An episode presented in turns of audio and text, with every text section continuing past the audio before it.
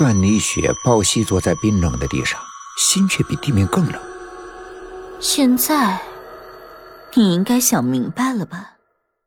雷蒙的声音传了过来。段妮雪抬起头，只见雷蒙和另外一个人出现在了监狱里。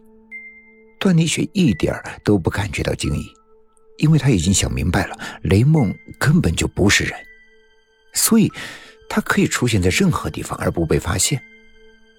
不过，段丽雪更好奇的是，站在雷梦身后的那个人是谁呢？那个人，或者说是那个鬼，从阴影里转过来，抬起了她漂亮的脸。张冰，你果然是当年的院花。段丽雪冷笑道：“可是雷梦，你又是谁？”雷梦说。我，我就是当年用笔刺死院花的人。可你们俩明明是仇人，为什么还会一起来害我？段丽雪不明白。这很简单的。张斌说：“当年的事其实是这样的。”雷梦和张斌起了争执。雷梦从笔筒里抽出了一支笔，向张斌刺去。可是雷梦刺的并不是很深，张斌捂住伤口说：“雷梦，我告诉你真相，不是我不愿意把你男朋友让给你，而是我无法让给你。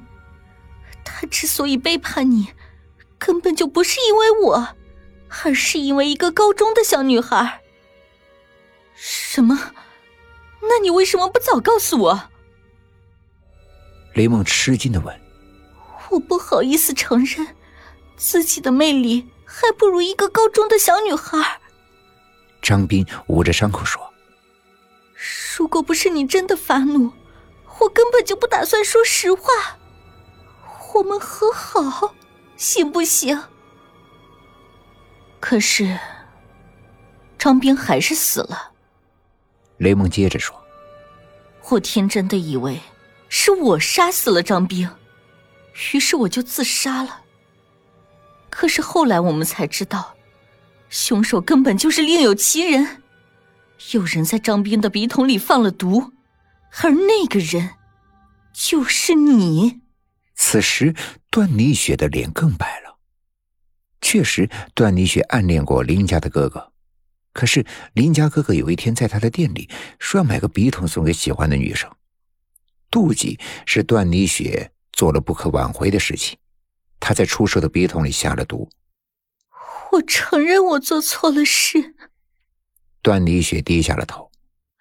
可是雷梦，你为什么不去找那个抢走你男朋友的高中女生呢？雷梦的脸色有些退然。我也想找，可是找不到。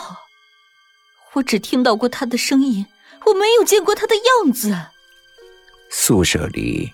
只有李小石一个人了，他对着空荡荡的房间有些寂寞，但更多的是释然。桌上有一封信，是雷蒙和张斌一起写给李小石的。信上，他们感谢李小石帮助自己报了仇。如果不是李小石的配合，雷蒙和张斌不会这么顺利的就毁了段丽雪的生活。没错，他们没有害死段丽雪。但是段妮雪的生活已经完全毁掉了。现在，雷蒙和张斌要去投胎了，他们也再也不会出现了。李小石读完了这封信，把它撕成了碎片。其实他很想说：“我不是在帮你们，而是在帮我自己。你们难道就没有怀疑过我的声音吗？”为什么我的声音总是如此嘶哑？因为我害怕。三年前，当张斌和雷梦死去的消息传来的时候，还在上高中的李小石就害怕了。她匆匆的与上大学的男朋友分手，而且动了一个手术，把自己的声音毁掉了。李小诗就是雷蒙的情敌，这一切的罪魁祸首。而他那么果断的丢掉自己美妙的声音，就是因为雷梦记得他的声音，李小诗才得以保命。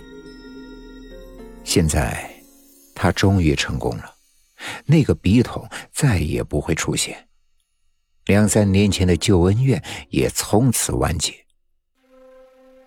突然，一声炸雷响，闪电过后，宿舍里的电脑和灯都灭了。正当室友们抱头尖叫的时候，张斌的编导系的在读研究生男友捧着生日蛋糕进来了。怎么样？我专门给你们寝室的成员编的这部恐怖片还算成功吧？这份生日礼物还算特别吧？